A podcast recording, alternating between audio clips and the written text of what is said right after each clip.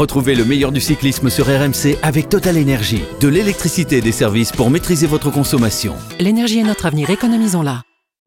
Vous écoutez RMC. RMC 19h20h, l'after tour. Christophe Cessieux.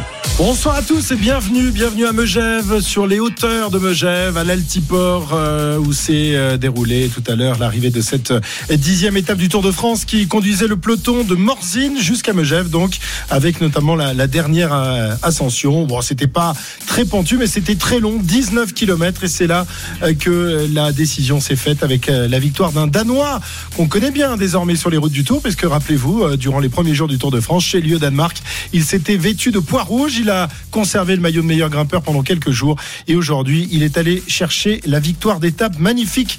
Kort Nielsen et sa moustache blonde, le viking, a mis au fond. Aujourd'hui, en revanche, Lennart Kamna, lui, eh bien, a échoué, a échoué pour la victoire d'étape et pour le maillot jaune. Il a bien cru jusqu'au dernier moment revêtir le maillot de, de leader. Il y a manqué 11 petites secondes. Et oui, Pogacar conserve la tunique d'or de ce Tour de France, alors que certains pensaient qu'il aurait eu envie de, de l'abandonner demain. Soyez-en sûrs, il ne souhaitera pas abandonner cette, euh, cette tunique de leader. On s'intéressera également à l'interruption qui a marqué euh, le Tour de France aujourd'hui, puisque quelques manifestants se sont, euh, ont bloqué la, la route de- du Tour, qui s'est arrêtée durant un petit quart d'heure. On essaiera de vous expliquer de quoi il s'agissait. Et puis on s'intéressera donc à l'étape de demain. Euh, Cyril Guimard, Jérôme Coppel, Pierre-Yves Leroux, ils sont là, ils sont là, ils sont en forme, ils sont concentrés. Ils travaillent jusqu'à la dernière seconde. Voilà, ils préparent ouais, avec assiduité, enfin, je sais pas. Avec- Ça va les garçons, vous êtes en pleine forme? Mais oui, toujours, toujours. Oui, oui, nous Cyril? sommes en pleine forme, mon Eh cher ben, Christophe. tant mieux, j'espère que vous êtes aussi en forme que Magnus Kort Nielsen, vainqueur donc ici sur les hauteurs de Megève. C'était tout à l'heure. Précédemment dans l'intégral tour sur RMC. Bonjour à tous, voilà, je suis, je suis entouré de traîtres. Ah, tiens, ça attaque d'ailleurs. ça Attaque de attaque, ouais. Pierre Roland à Ah ben 240 voilà. mètres du sommet. Il va aller chercher les points, pourquoi pas pour encore euh, augmenter sa position dans le classement du meilleur grimpeur. Il se passe quelque chose à l'avant de la course, euh, Ouais. Pierre-Yves. Que Il se y, a, passe-t-il il y a un souci, alors on ne connaît pas encore la raison de ce souci. Ah, Il y a c'est une manifestation. Arnaud. Allez, à toi de jouer Il y a Arnaud. une Ah, Arnaud, manifestation. Et bien voilà, après une dizaine de minutes d'arrêt, le Tour de France a pu repartir et dans le même ordre où il s'était arrêté tout à l'heure avec Bétiol devant. Le groupe de poursuivants se regarde derrière et réagit par, euh, par à-coup, mais euh, ça permet quand même à, à Léon Sanchez d'avoir toujours une petite avance. Schulz à la lutte avec Luis Leon Sanchez. Ah, Magnus passe. en troisième position. Attention à Magnus Cort Nielsen qui est deuxième maintenant derrière Schulz qui va aller s'imposer. Cort Nielsen avec euh, toute la puissance sous Schulz. Ça va se jouer vraiment entre les deux. Je crois que c'est Magnus Nielsen qui doit passer en tête et enfin aller chercher une victoire d'étape. RMC. Intégral tour.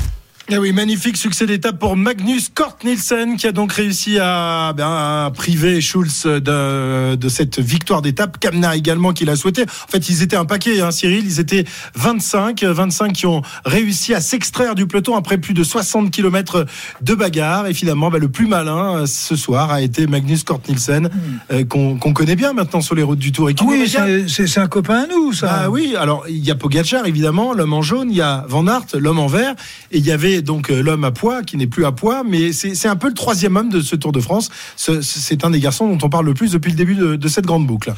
Oui, d'ailleurs, c'est un de ceux qu'on a le plus vu à l'antenne parce que je pense que je pense que si on prend le nombre de kilomètres euh, parcourus euh, en partie en solitaire ou dans les échappées, il est largement, très largement en tête. Et puis on l'a vu également sur l'étape des pavés où il était également très très fort.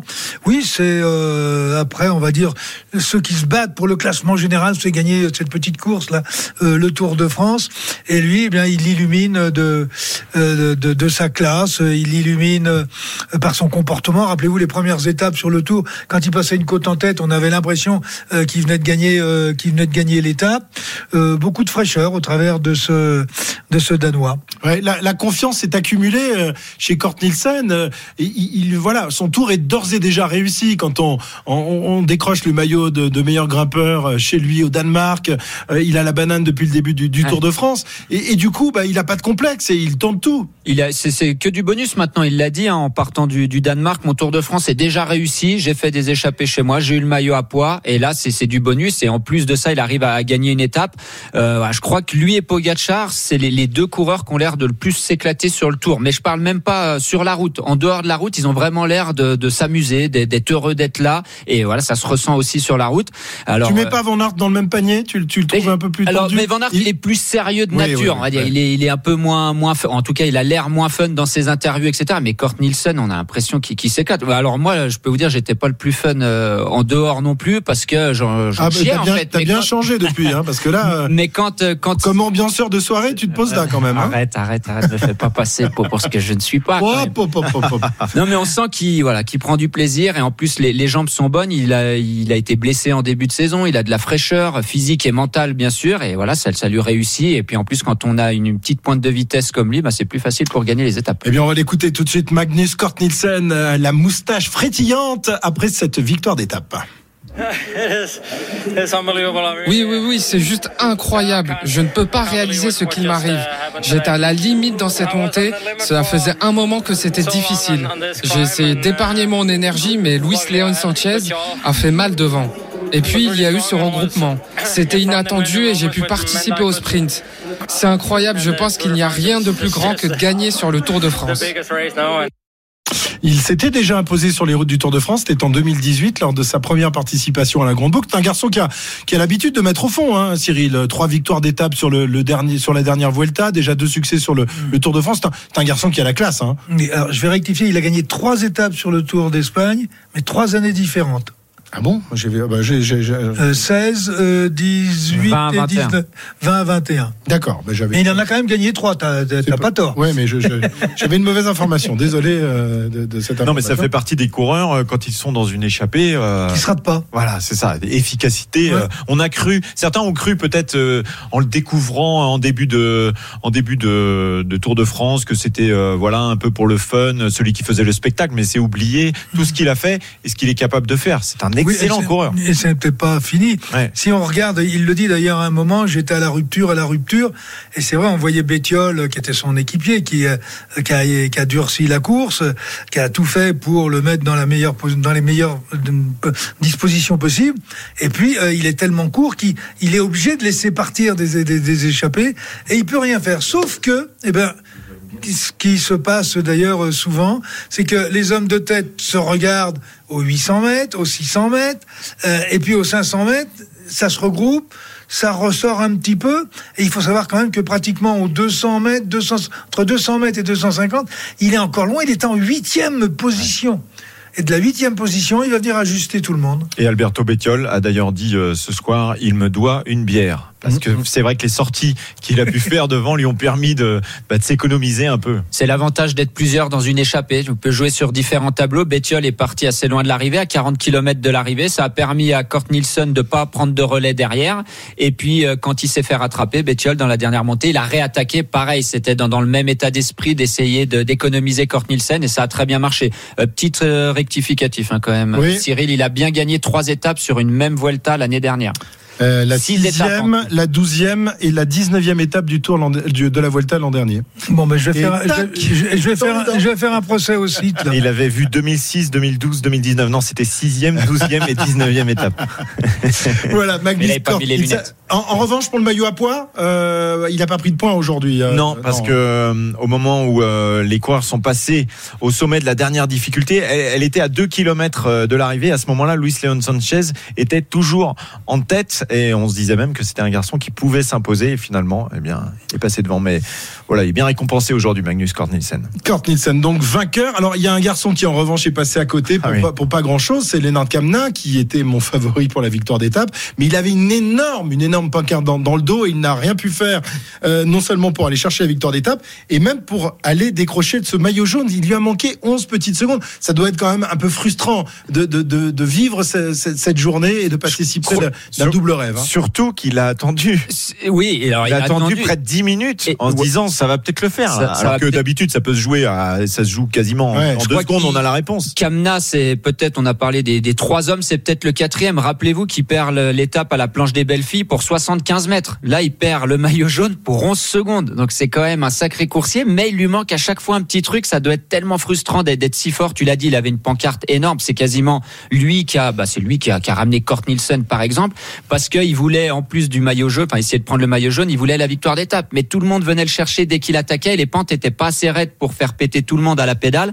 Mais lui, il a joué euh, sa, sa carte à fond et il, voilà, il a roulé, il a ramené tout le monde dans le dernier kilomètre. Et malheureusement, après, en plus, il a pété de, du groupe avec Kort Nielsen. Oui, il termine à à 22 22 secondes. secondes, ouais. Et voilà, il perd le, le maillot jaune pour 11 secondes. Il était très fort, mais comme à la planche des, des belles filles, il lui a manqué un tout petit Ouais, truc pour empocher ce maillot jaune. Un tout petit truc, euh, c'est c'est frustrant forcément pour, pour lui. Il aura peut-être. Enfin, il, il a quand même fait un, un bon au classement général puisqu'il est désormais le nouveau dauphin de Pogacar. Hein. Euh, maintenant, euh, C'est anecdotique. Ouais, Oui, mais parce bon, que- être au moins une fois deuxième dans sa vie. euh, Parce que Paolès, après il deux est- étapes de montagne, trois étapes de montagne. Rappelez-vous, Paolès, il est passé deux fois à Eh rien ouais. du maillot jaune et maintenant, on, en- maintenant on, on Eh ouais. s'en rappelle plus de Paolès. Il est- quand tu portes pas le maillot raison. jaune, même si t'es pas loin, alors Mm. peut-être qu'il le récupérera. Demain, ça me paraît quand même compliqué pour, pour Kamna, mais voilà. C'est- En revanche, le porter une seule fois, un seul jour dans sa vie, ça change tout, hein, Cyril.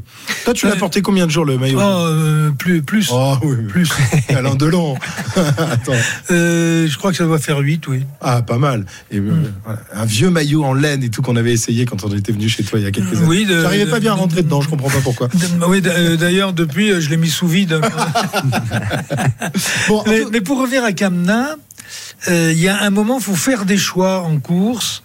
Et il n'a pas fait le bon choix parce que déjà au pied de l'ascension, il était virtuel leader. Donc à partir de ce moment-là, soit il visait la victoire d'étape, soit il courait pour aller chercher le maillot. On peut pas courir tout. Non, c'est deux lièvres à la fois, hein, vous Ouais. connaissez le proverbe. Et, et au lieu de ça, il a voulu sortir, attaquer, il a attaqué au moins une dizaine de fois. Mais c'est un col où il n'y a pas suffisamment de pourcentage, ce qui veut dire qu'on roule vite. Et que si vous ne sortez pas vos adversaires de la roue, ils ont suffisamment de, de- de- de- d'aspiration, parce que quand il attaque, il attaque à 40 à l'heure, et à 40 à l'heure, vous avez énormément d'aspiration. Donc à partir de ce moment-là, vous pouvez pas les lâcher, sauf que vous, vous laissez des cartouches. Et c'est les cartouches qui lui a manqué euh, au sommet. Il En- aurait dû tout simplement Faire un se train. mettre à la barre, Voilà. au train, et ne penser qu'à une chose, aller chercher le maillot. Ouais. Et peut-être qu'il aurait pu gagner aussi l'étape.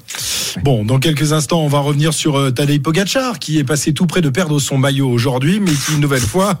Ah, on va rire parce qu'il y a eu quelques déclarations dans l'équipe. Enfin, on va en reparler dans un Ouais. Voilà, Tadej Pogacar qui conserve son maillot jaune et qui a essayé de prendre encore une petite bonification, une petite seconde à ses adversaires. Ça n'a pas marché aujourd'hui, mais soyez-en sûrs, demain, il est très motivé. On va également revenir sur ce qui s'est passé tout à l'heure avec cette image incroyable, le Tour de France arrêté à trois étages différents. Euh, ça a duré un quart d'heure, une manif euh, environnementale. Le Tour doit-il faire plus justement pour éviter euh, eh bien les, les manifestations environnementales Le Tour qui n'est pas vraiment euh, euh, une organisation. euh, Ne commence pas le débat. voilà, je, je sens qu'avec Cyril, vous cartouches. allez, vous allez, vous allez vous, vous agresser. Je le sens bien. Allez, 19h14, l'after tour c'est jusqu'à 20h. Tiens, n'hésitez pas, euh, il y a encore de la place pour venir poser vos questions à, à Cyril et, et Jérôme tout à l'heure à partir de 19h45 au 32 16. Vous avez sûrement des choses à nous dire et à leur dire et des questions à leur poser. À tout de suite. RMC, 19h20h, l'after tour. Christophe Cessieux. Jusqu'à 20h, comme tous les soirs, l'after tour avec Cyril Guimard, Jérôme Coppel et, Pierre-Yves Leroux pour euh, débriefer cette euh, dixième étape remportée donc par Magnus Kort Nielsen. Le maillot jaune reste sur les épaules de Pogacar, mais celui-ci a semblé vouloir le, le perdre. En tous les cas, on n'a pas vraiment travaillé pour le, le conserver aujourd'hui. Écoutez ce que disait tout à l'heure Romain Bardet, qui a suivi ça évidemment de, de près, puisqu'il était euh, aux côtés de Pogacar et de ses équipiers. Il y a un gros départ. Gros départ, une belle échappée devant, mais du coup, je sais même pas si euh, Pogacar par le maillot ou pas. il le garde. Il le garde Même quand il veut le lâcher, euh, il n'y arrive pas. Mais je pense qu'il voulait vraiment le laisser filer. Je pense qu'il voulait vraiment le laisser filer, ouais. Parce qu'il roulait pas vraiment vite. Euh, mais euh, bon, ils y sont pas arrivés. C'est un signe. Ils n'ont pas réussi à perdre le, maillot, nous dit Romain avec un peu d'ironie. Euh, co- comment vous analysez ça? Est-ce que l'UAE a, voulu laisser partir le maillot et, et Pogacar s'est dit non, c'est trop bête, je, vais le garder ce maillot, il me va trop bien au teint. Qu'est-ce que tu en penses Cyril? Ben, moi, je pense qu'ils qu'ils avaient l'intention, à partir, à partir du moment où l'écart est arrivé à 9 minutes, n'oublions pas qu'il y a eu une cassure dans cette course aussi qui a été euh, la manifestation. Euh, derrière, quand, il- quand vous vous arrêtez comme ça, ben, vous parlez avec votre directeur sportif, avec les autres coureurs. Et moi, je pense qu'à ce moment-là, ils ont dit, laissez filer, euh, ça va arriver avec 9 minutes. Euh, c'est Kamna qui va prendre le maillot. Allez, on va pas se, on va pas se faire tourner le sang en eau de javel. Euh, on laisse faire. Et puis, euh, n'oublions pas euh, que euh, n'a plus que cinq équipiers. Cinq équipiers, vous pouvez pas Pour jouer. au- contrôler la course, vous pouvez pas jouer au kéké, quoi. Ouais. C'est-à-dire qu'il est obligé de faire en sorte d'économiser euh, ses, euh, ses- ses équipiers. Donc les faire rouler à, à 38, euh, 39 en tête de peloton, là ça va, vous, vous gérez bien. Euh, se battre pour euh, garder le maillot, je pense pas. Et à la fin, d'ailleurs, c'est plus les autres équipes qui sont venues pour se placer, qui ont augmenté le, la vitesse du peloton, euh, qui fait que Pogachar, euh, en fait, euh, les adversaires de Pogachar l'ont obligé à garder le maillot. Non, mais Machine Fernandez, qui est le directeur sportif de cette équipe, dit si Kamna avait pris le maillot, ça aurait été parfait pour nous. Vous n'êtes pas obligé de rouler à 39-40, vous pouvez rouler à 35. Hein. Non, non, il y a des- vitesses. il y a- des vitesses où si tu vas en dessous, euh, ça, ça va venir envelopper, voire ressortir. C'est c'est plus facile pour eux de prendre le maillot que de le perdre apparemment. C'est bien, Ouais. c'est un bon problème qu'ils ont chez, UAE quand même. C'est- bien parce que Après, a- moi j'ai jamais eu des le maillot, mais je pense pour le perdre j'aurais été très bon par contre. Il y a des sports où on dit il faut pas se moquer du jeu. Est-ce qu'ils sont pas en train de se moquer de la course un peu?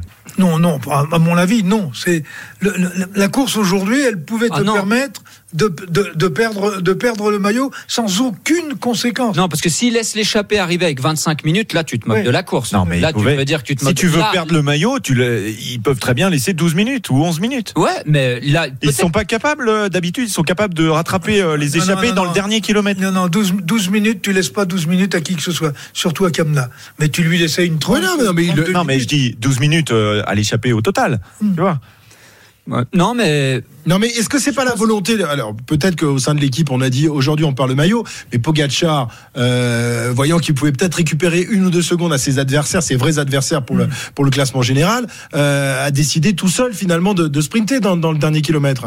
Bah après, quand ça se joue à la seconde, vous savez, c'est aussi pas facile parce que 10 secondes euh, sur une étape de 250 km, on a vu ces masques à attaquer vraiment dans le sprint final. Et en fait, finalement, euh, Pogachar, il a suivi et après il a contré, mais le, le- sprint final était déjà engagé. Euh, Est-ce que ça aurait changé quelque chose s'il attaquait pas? Je pense que dans tous les cas, Kamna prenait pas le maillot, ils étaient revenus Non, trop il y avait proches, on- mais, il y mais avait comme a 11 dit- secondes. Voilà, Non, comme mais- a dit Cyril, c'est les autres équipes en voulant replacer les leaders qui ont accéléré le rythme. Alors oui, il est, à doit- 30 km de voilà, l'arrivée ils que ça auraient dû laisser beaucoup plus de temps avant si vraiment ils voulaient perdre le maillot. Maintenant, ils l'auraient récupéré demain. Voilà. Est-ce Qu'est-ce que, ça que aurait changé justement, messieurs, sur l'étape de demain, sur le déroulé, sur la stratégie de la formation UAE pour, pour l'étape de demain S'ils avaient perdu le maillot jaune, est-ce qu'ils auraient couru différemment de ce qu'ils vont faire demain? Euh, non, l'équipe du maillot jaune aurait couru différemment. Ouais, c'est ça. C'est, C'est-à-dire que bon, vous savez, le, le- le maillot jaune, ça dynamise un petit peu, Mhm. ça, ça, ça, ça crée de l'euphorie. Ils auraient laissé par exemple les, les jumbo rouler en tête de peloton? Ils auraient Non, laissé mais je pense, je pense que EF pour le pour le fun Ouais, ouais. euh, euh, aurait aurait assuré le train euh, au moins jusqu'au pied d'école. Après, euh, mais pendant ce temps-là, les équipiers, des, y y compris d'ailleurs des autres leaders, euh, ne travaillaient pas. Donc c'est une erreur stratégique de Pogacar, quelque on, part. on verra demain, mais c'est vrai qu'en plus l'étape de demain, il y a quand même, euh, allez, il y a les lacets de Montvernier au bout de 45 km, mais après on attaque le, le télégraphe au bout de 70 km, donc il y a quand même un bon bout de vallée, plat, vallonné. Là, ça aurait été très bien que Bora puisse Et rouler ouais, à leur place. oui. Et là, pour 11 secondes, bah Bora va pas va pas rouler. En plus, des fois, vous êtes deuxième au classement général, vous pouvez donner un petit coup de main à l'équipe si vous pensez pouvoir prendre le maillot. Mais Là, il va euh, jamais voilà. prendre le maillot demain, donc ils vont jamais aller les aider. Donc tout le poids de la course va retomber sur eux. Et il y a une équipe ou deux qui doivent bien rigoler, c'est Jumbo Visma, et Ineos. Et oui, quand on est trop, euh, trop, trop gourmand comme les Pogacar qui a voulu aller chercher une petite seconde, il n'a même pas obtenu. cette Non, non, mais il a, il a- seconde non, il n'a pas été gourmand aujourd'hui. Non? Le, sprint, il est à 11 secondes. Euh, S'il fait pas le sprint, euh, c'est quoi? C'est des- c'est 12 ou 13 secondes. Il n'y a, y a- y a pas plus de 2 secondes d'écart. Très bien. Alors, le Tour de France, qui a donc été obligé de mettre pied à terre aujourd'hui. Nous étions dans, la vallée, euh, juste avant la, dernière ascension du jour et cette montée vers la- l'altiport de, de Megève, lorsque tout à coup, euh, on a vu une image incroyable, celle de Bétiol qui était en tête de la course. Arrêté par la direction de course. Il disait il faut s'arrêter, il faut s'arrêter. On n'a pas bien compris ce qui s'est passé et on a vu ensuite les, images. Bétiol qui passe euh, à travers une manifestation, à travers des, fumigènes qui étaient, développés. Et euh, voilà, ce sont des, manifestants qui ont fait arrêter la course et ça a duré un moment, euh, Pierre-Yves. hein. Oui, ça a duré un bon quart d'heure, hein, à 36 km de l'arrivée. En fait, neuf personnes qui se sont allongées sur la route juste au moment du passage d'Alberto Pétiol, qui était parti à l'avant de la course. Cette petite dizaine de manifestants soutiennent un mouvement baptisé Dernière Rénovation, qui estime que le monde vers lequel nous envoient les politiques est un monde dans lequel le Tour de France ne pourra plus exister. Parmi eux, Alice, Renan et d'autres que vous ne connaissez, car c'est euh, ce collectif qui a bloqué le périphérique euh, parisien ou euh, qui a fait une irruption à Roland Garros. C'est euh, voilà, le même collectif. Dans son communiqué, dernière innovation, explique que le but est de forcer la législation pour faire drastiquement baisser les émissions de la France, en commençant par la rénovation énergétique, domaine le plus à même de faire converger aujourd'hui justice sociale et climatique. C'est la dernière chance, disent-ils, pour éviter des conséquences catastrophiques et irréversibles, chaleur mortelle, événements météorologiques extrêmes, famine, migration de masse, conflits armés, et ceci pour toutes les prochaines générations d'humains. Action forte, message passé, comme la course, les roues peuvent continuer de tourner. Tiens, on va écouter la réaction de Jérôme Pinault, le manager de la formation BNB Hotel, qui n'était pas très content de cette interruption de la course. On l'écoute. C'est juste dommage que des guignols viennent interrompre le, le tour, qu'ils aillent voir les responsables politiques pour, pour faire passer leurs idées. Le Tour de France n'y est pour rien pour le réchauffement climatique. Oui, ça, on, ça, on sent que ça te met un petit, peu- un petit peu en colère. euh. Évidemment, évidemment, c'est trop facile. J'avais les mêmes pas très loin de chez moi il n'y a pas longtemps. Euh, c'est toujours pareil. C'est dommage de se servir du tour. Je comprends qu'il y a des problématiques, que chacun a ses problèmes, mais les coureurs, on dit, les coureurs ils sont pour rien. C'est assez dangereux. D'ailleurs, ils se sont allongés sur la route. Ouais, c'est dommage d'interrompre la course. Après, ça fait partie du Tour de France. hein. On sait que c'est une telle vitrine que ça peut laisser quelques, quelques personnes et quelques illuminés se- s'exprimer. Ça fait partie d'une bonne fenêtre de, de communication, mais c'est dommage. Bon, en tout cas, quand on est dans la course, je trouve ça dommage. Après, j'imagine qu'ils ont chacun leur raison et que, et que la cause est bonne. Mais c'est dommage d'avoir fait ça comme ça. Ouais, euh, alors évidemment. Alors la cause est bonne. dommage, la cause est bonne. La cause est bonne ou ce sont des guignols et des illuminés? C'est parce qu'il y a contradiction là dans le discours de Jérôme. La- la- la- oui, oui, forcément. Mais alors, c'est c'est sûr que La manière prendre, de prendre faire, le Tour de France en otage, c'est peut-être pas la bonne solution, mais on l'a compris, ils se- font entendre grâce à ça. Et, et leur cause est juste. Et on va sans doute, euh, dans quelques jours, voir ce que c'est que le réchauffement climatique sur la route du Tour, quand il va faire 44-45 degrés. Alors évidemment, le Tour de France n'est pas responsable en tout, mais personne n'est responsable en tout. Ce sont que des petites entités qui sont responsables de ce qui se passe aujourd'hui. Oui, et il faut prendre des, des- des- il faudra sans doute prendre des mesures à jour. Mais un, un Tour de France qui s'élance du, du Danemark avec des déplacements, euh, des, des- des milliers de kilomètres euh, parcourus par, par un nombre de, de voitures, par, par les avions. Est-ce que ça, c'est bien raisonnable aujourd'hui, euh, messieurs Jérôme Ah, Coppel? Cyril est- s'est mis en retrait. Il veut pas parler de ça. Ça va l'énerver. C'est toute la question, mais c'est la question pour tous les sports. La Formule 1, je veux dire, ils traversent bien sûr, le, bien le sûr. monde tous les week-ends, la moto GP, etc. C'est pareil. Donc, Ils se sont même attaqués, euh, Pierre-Yves le disait tout à l'heure, à, à Roland Garros. Roland Garros, c'est pas non plus, ça semble moins impactant en termes de, de réchauffement climatique que le Tour de France. Bon, il y a Ouais. quand même des. Alors après, bah, c'est pareil. Si on veut aller dans le fond, euh, finalement, les tennisman, c'est pareil. Ils prennent quand même l'avion pour Oui. aller jouer aux États-Unis, en Australie, partout. Alors vous allez me dire, les avions avec ou sans les tennisman, ils volent quand même. Euh, Oui, dire, les ils- businessmen euh, prennent Voilà. aussi pour leur travail. Je pense que au niveau de Roland Garros, c'était plus euh, un moyen de communiquer Bah, sur cette thématique-là. C'était pas forcément s'attaquer au sport euh, une- directement. Alors que le Tour de France là est plus visé. un collectif, je sais pas, je sais pas, c'est le Tour de France qui est, qui est plus visé. Un collectif comme ça, s'ils veulent se faire euh, entendre, par exemple, ils vont pas aller au milieu d'un circuit de Formule 1 et s'allonger sur la route au milieu d'un circuit de Formule 1 de MotoGP. Ils l'ont- fait à Roland Garros. Voilà, mais à Roland Garros, le Tour de France, c'est entre guillemets facile parce que c'est ouvert à tout le monde. Là, on sûr. est sur la voie publique, ils peuvent se glisser sur la route. Roland Garros, euh, si vous avez, alors normalement pas accès au terrain, mais ils ont réussi. Mais en Formule 1, c'est quand même plus compliqué d'aller sur le circuit. Voilà. Mais c'est vrai que le Tour de France a souvent été le théâtre de revendications. Euh, on le disait tout à l'heure, il y a eu des manifestations dans Mais les années de- 80, le Tour a été bloqué. Le- le- C'est- le oui, Tour mais de France, c'est le troisième événement mondial. hein. Attention, Ouais. c'est le premier événement mondial qui a lieu tous les ans, parce que les événements avant, c'est les Jeux Olympiques qui ont lieu tous les quatre ans, et les Coupes du Monde de foot tous les quatre ans aussi. Donc, si vous voulez faire passer un message en plein mois de juillet, bah oui, bien Non, sûr, mais la le Tour seule- de France, mais vous prenez un peu en otage les cyclistes, Non, les mais coureurs du prenez personne en Mais otage. oui. La course, elle a eu lieu, pareil, et 15 qui minutes. Elle a été arrêtée à 15 faussée minutes. Qui sait Elle a peut-être été faussée. Elle a été arrêtée 15 minutes. Tout le monde est reparti au même moment. Tout le monde est reparti au même moment, mais est-ce que les hommes qui étaient échappés avaient les mêmes jambes avant ou après l'interruption Maintenant, est-ce que vous avez l'impression que le Tour de France fait assez justement pour lutter contre ce genre de, de choses? On sait que c'est un problème global qui nous concerne tous, qui concerne Voilà. les futures générations. C'est la différence, c'est ce que j'allais dire, Christophe, avec les autres manifestations qui étaient des combats Mm. euh, pour euh, sauver un emploi, euh, pour sauver des emplois, pour sauver du, du travail, euh, voilà, les agriculteurs, on l'a entendu. Là, c'est finalement une thématique qui touche tout le monde, Oui. Qui nous concerne tous. Euh, De toute façon, il y a, euh, pour changer les choses sur le Tour de France, pour aller dans le sens des manifestants euh, aujourd'hui, euh, pour le faire euh, évoluer, c'est pas en une édition que tu peux le faire. Bien sûr. Il y a, il y a- il y a tellement d'autres paramètres qui rentrent en jeu. En fait, ça ne peut avancer qu'à partir du moment où l'effort il est collectif et mondial. Donc tant qu'il ne sera pas collectif et, et donc mondial, euh, ben on aura par obligation des manifestations, mais on aura surtout un manque d'efficacité. Mais Oui. le, le tour essaye, mais comme dit Cyril, on peut pas tout révolutionner du jour au lendemain. mais Ils est-ce ont que les mettre voitures le tour- électriques. le tour Est-ce que les mettre filles, 5 oui, voitures électriques, est-ce que c'est pas de la c'est- c'est du du communication greenwashing, ça. Bah oui, mais comment vous voulez faire bah, faire Pour l'instant, du pas, jour au prendre des lendemain, mesures du jour- fortes. Prendre mais des comment mesures fortes. Du jour au lendemain, tu peux pas.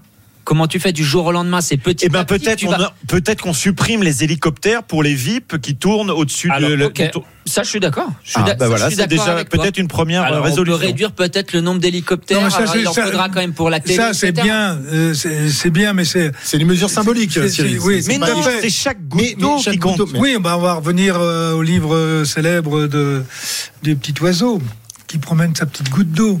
Oui. c'est- C'est quoi ton, isois, ton oiseau? C'est un colibri, Voilà, le battement d'aile. voilà. Le battement d'aile du. Eh oui, c'est Donc euh, il faut ça. ouais. commencer par certaines choses sur le plan symbolique, faire connaître. Mais euh, j'ai presque envie de dire, des gens manifestent. Attendez, euh, on a le droit de manifester. Enfin, du moins, c'est pas encore euh, interdit, même Mhm. Ah, si c'est interdit de manifester sur la route du Tour. C'est- c'est- ça, c'est ce qu'ils ont fait aujourd'hui. Ils n'ont pas demandé à la préfecture Oui, mais attends, hein. ah, non, mais attendez, là, on va rentrer dans un autre débat. Euh, S'il y a jamais eu de manifestation sur une voie publique euh, euh, ou dans les usines ou ailleurs, euh, je pense qu'on serait encore au, au troisième siècle. Hein. Euh, faut arrêter. Il y, a, il y a- il y a eu des grèves qui ont apporté des, euh, qui ont, qui ont apporté des avancées sociales importantes, ne serait-ce que mai 68, puisque euh, vous l'avez connu. Toi, c'était 36 les congés payés plus. Oui, 36. Mais j'ai bien connu, j'ai connu celle de 55 et 56 aussi. Ah, exactement. Voilà. Bon, eh ben, écoutez, en tout cas, euh, le Tour a pu reprendre. Moi, j'ai pas l'impression que la course a vraiment été faussée non plus, hein, puisque- Il faudra demander aux coureurs directement. Jérôme Pinault, le manager de, de Elle Pierre a- Roland. Tu sais pourquoi elle disait- pas été Alberti- Alberto Bettiol était en tête et c'est son compère qui a gagné. Eh ben, pour- Oui, ça, pour- ça, c'est c'est- c'est quoi comme argument Eh ben, c'est l'équipe qui a gagné. C'est une Voilà. là c'est c'est un, C'est un quoi cet argument Je l'ai pas. Bon, allez, on revient dans, dans quelques instants, toujours en direct de, de Megève au terme de cette dixième étape du Tour de France. Magnus Kortnitsen s'impose. Pogacar est toujours en jaune. Demain, ah, ah, on rentre dans le dur. L'une des deux étapes reines de ce Tour de France avec l'arrivée euh, au-dessus de, de Serre Chevalier, le col du Granon, très peu, euh, très peu parcouru par euh, le- l'histoire du Tour de France. Une seule fois, l'arrivée s'est déroulée là-bas. C'était en 1986. Euh, Cyril, réfléchis un peu. Quelle stratégie vas-tu pouvoir nous livrer demain? Euh, Quel conseil donnerais-tu à l'équipe Jumbo pour essayer de faire trébucher Pogacar? Tu as 5 minutes pour travailler et nous livrer ton résultat. À tout de suite sur la route du Tour. RMC, 19h20h, l'after tour. Christophe Cessieux. Toujours en compagnie de Cyril Guimard, de Jérôme Coppel et de Pierre-Yves Leroux après ce débat euh, qui mêle sport et, environnement. On va maintenant revenir à la course et à l'étape de demain. Donc cette onzième étape du Tour de France, c'est l'une des, étapes clés du, du Tour. Cyril, tu as regardé ton petit carnet de, de route. Est-ce que tu la considères comme l'étape reine ou tu préfères attendre celle de l'Alpe d'Huez après-demain? Ben, moi, euh, honnêtement, je préfère la deuxième, celle qui arrive à l'Alpe d'Huez. D'abord, il y a plus d'ascension. On, a- un départ à 1300 mètres. Au bout de 30 km, on est à 2006, donc avec les problèmes de, de l'altitude. Elle me semble beaucoup plus propice à des mouvements d'envergure pour essayer, tenter ou croire qu'on va pouvoir renverser Pogachar. Euh, Jérôme je suis pas d'accord avec Cyril, comme souvent. Ouais, Évidemment, Comme heureusement, on Moi, paye pour ça, pour pas être d'accord. Je préfère l'étape de demain parce que, alors déjà, l'arrivée est inédite, enfin, quasiment inédite, c'est que la deuxième fois, mais surtout les difficultés, elles sont concentrées en 80 km. Et finalement, vous avez, vous allez monter le, le télégraphe, le galibier, vous avez la longue descente du galibier, et tout de suite, vous êtes au granon. Il y a très peu de vallées. Donc, si des favoris ou des équipes veulent mettre en route, c'est vrai que dans le, le- dans le télégraphe et le galibier, elles peuvent tenter des choses. Après, il y a une descente et la dernière montée. Il n'y a pas le risque de se dire, entre les vallées, peut-être je vais me faire reprendre, etc. Donc demain, tout est concentré sur les 80 derniers kilomètres. On peut avoir une belle bagarre. Là, là, je suis pas d'accord. Ah bah tiens, ça m'aurait étonné ça. non, non, parce que si vous regardez Oui. euh, l'étape donc de demain, sur les 80 derniers kilomètres, vous avez le col du, du Galibier et le Granon. Si vous prenez sur l'étape de, de l'Alpe d'Huez, sur les 80 derniers kilomètres, vous avez la Croix de Fer et l'Alpe d'Huez. Sauf qu'avant, vous aurez déjà monté le Galibier. Parce que les deux derniers cols, là, c'est comme demain. Ils sont, Oui, mais sur les 80 Il y a le micro, le micro. euh, il s'adresse directement à Jérôme, il oublie qu'il a un micro. tu sais comme Il n'a pas oublié le bouton, il a oublié le micro aujourd'hui. C'est c'est mieux. C'est mieux Tu sais mieux. comme moi que ça va que ça va bagarrer, qu'il va y avoir un temps mort euh, dans l'étape de jeudi après, et que peut-être la croix de fer va monter vite, mais sera peut-être un peu escamotée.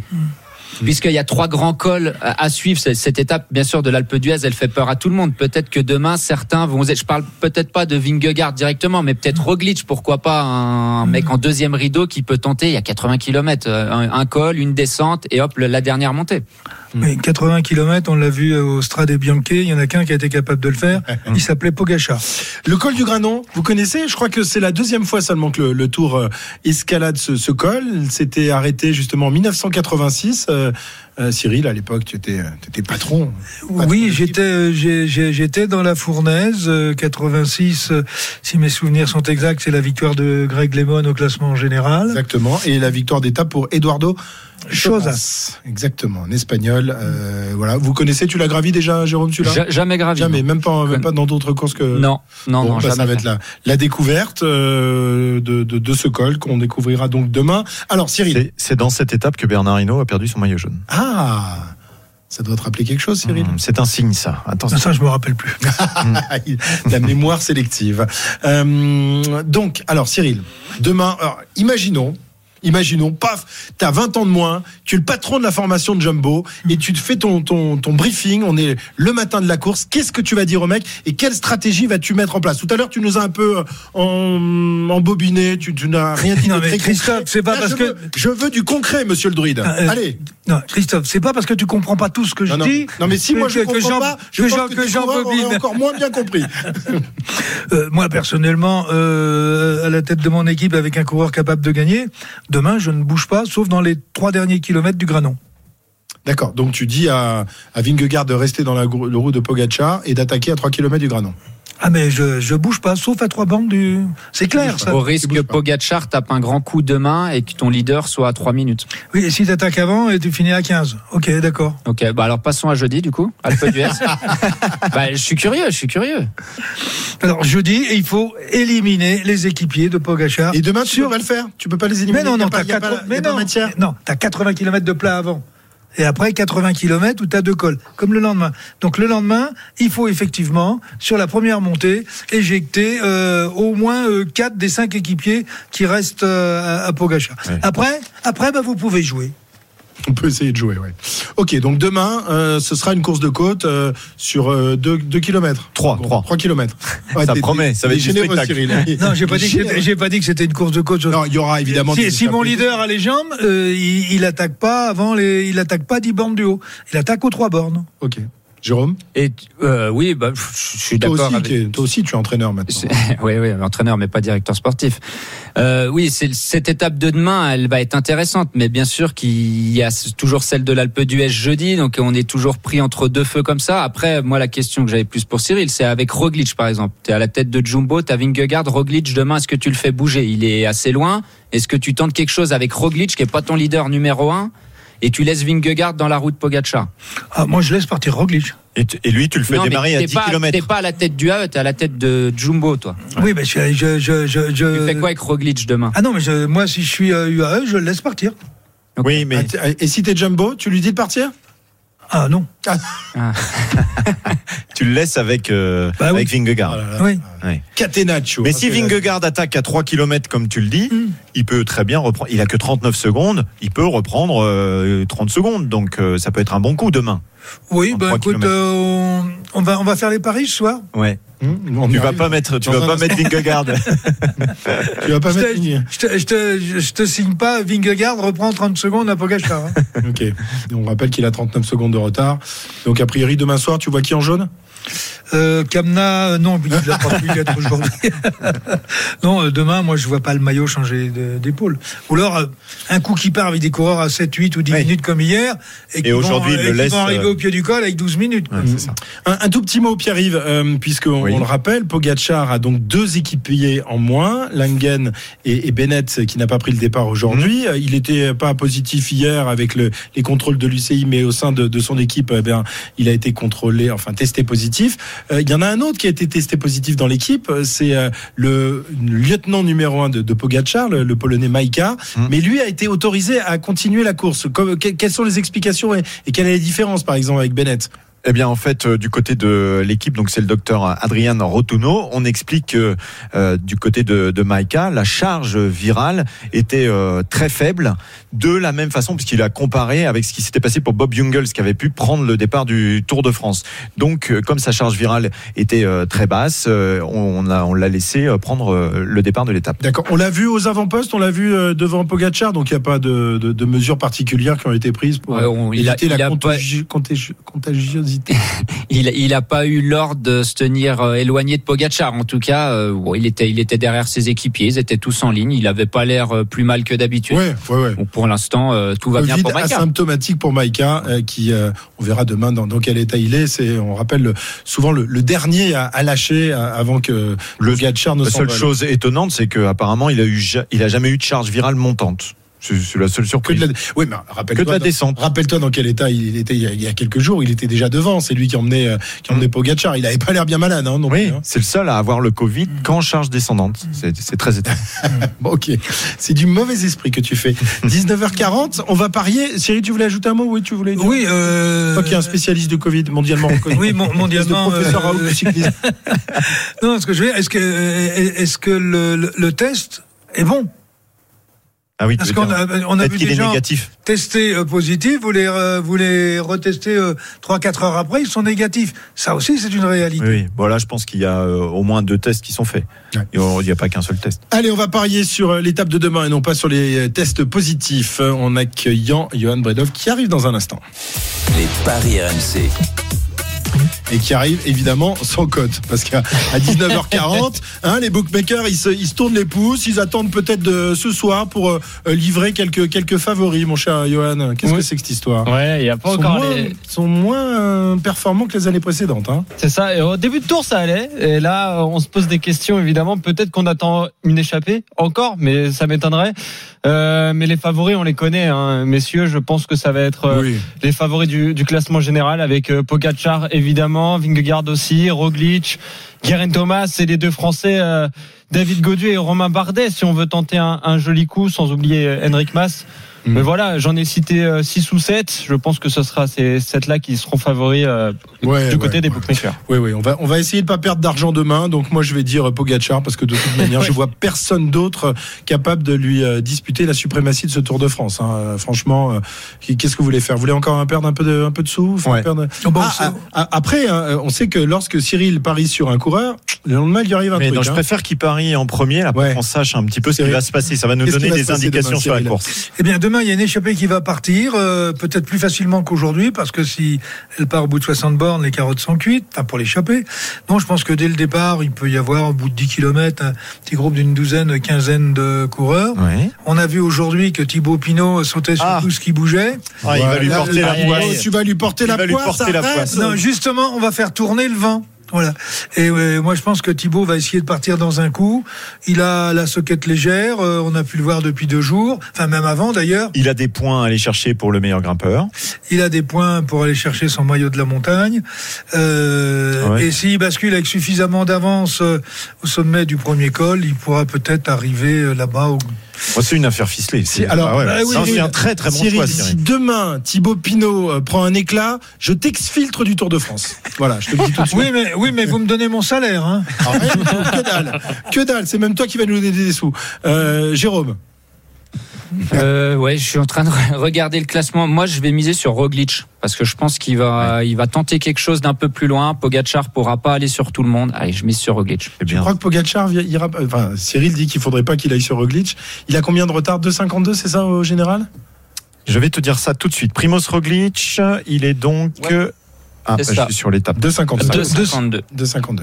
Ouais. C'est- c'est- Ok, donc Primoz Roglic pour, euh, pour Jérôme. Euh, mon cher Pilou. Alors moi, je vais tenter une grosse cote. Ah, mais comme d'habitude. Mais comme, euh, Géro- comme euh, Cyril, ça sera un garçon qui sera avec Thibaut Pinot dans, dans l'échappée. Il est à 12 minutes au général. Je vais miser sur Rigoberto Urán. Ouais. Ouais, c'est vraiment, c'est vraiment risqué ça. Ah, il y a deux jours. T'as vraiment il a- envie de faire il a- perdre il a- de l'argent à nos Il y auditeurs. a, il y a- il y a Sympa. deux jours, il a sauté dans l'échappée. Puis là, il a pété dans les premiers. Non. Aujourd'hui, il arrive avec euh, Pogacar. Ouais, mais il a pété dans les premiers au départ quand c'était violent. vous inquiétez pas. Quand il y avait la grosse cassagne, il était à la pas. rupture. Comme ça n'a pas roulé, parce que Pogachar voulait perdre son maillot, il est rentré. Ça a été vrai aussi pour Paré Peintre. Vous La pas, science il de la est mieux. course de Pierre-Yves Il est mieux, il est mieux. vous allez voir. Il est allé évidemment euh, se, se renseigner, est allé poser les questions au directeur sportif de la formation IF. Euh, J'ai eu Jonathan Voters au téléphone. Voilà, et il a donc confirmé que demain, euh, Il fallait mettre une mis petite pièce. une petite pièce sur, sur cette étape. Johan. Bah moi, ça sera Pogacar. Ouais, non, évidemment. mais tu me marques à la culotte, t'as pas le droit de faire ça. Ah, tu veux D'en que je change autre. Bah alors Vingegaard, oui. je, vais, je vais tenter Vingegaard qui peut. Voilà. Vous êtes qui est le vraiment qui petits peut le battre. joueurs. Mais ouais, oui, mais bon. On, Nous, on est là nous, pour on faire gagner gagner. de l'argent à nos auditeurs, surtout. Voilà. vous, vous les envoyez dans le mur. Qu'est-ce que tu veux que je te dise? C'est pas sympa pour nos auditeurs. Ils croient en vous. Ils, On en reparlera croient en vos demain. expertises. On en reparlera demain. Des expertises, la mort-moi, le bon, bref. Euh, merci Johan. on Merci se à vous. retrouve demain avec des, des, des cotes, des belles cotes, on l'espère évidemment aux alentours de, de 15h. À demain. À demain. Winamax, les meilleurs cotes. C'est le moment de parier sur RMC avec Winamax. Jouer comporte les risques. Appelez le 09 74 75 13 13. Appel non surtaxé. Très bien, dans un instant, ils sont à vous. Tout à vous, rien qu'à vous. Jérôme Coppel et Cyril Guimard répondent à vos questions. Euh, vous appelez le, le 32C. Je crois qu'il reste une toute petite place, mais il faut se dépêcher quand même. hein. Ça arrive dans un instant.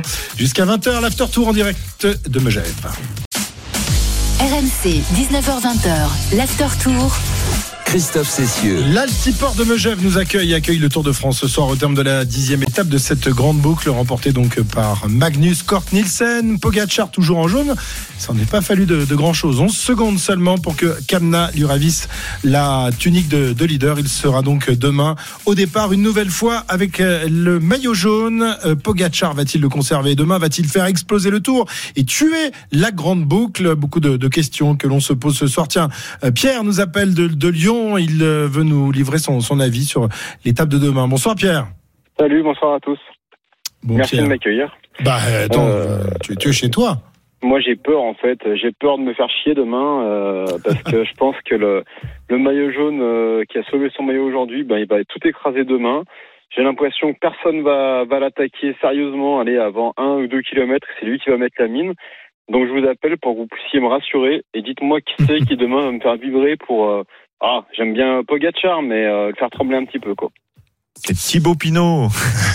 On va pas demander à Cyril de répondre à ta question, euh, Pierre, parce qu'il va te saper le Ouais, moral. c'est- Cyril va te saper le moral. Il nous l'a déjà sapé il y a quelques minutes. Donc euh, je vais aller vers un optimiste. C'est Jérôme Coppel.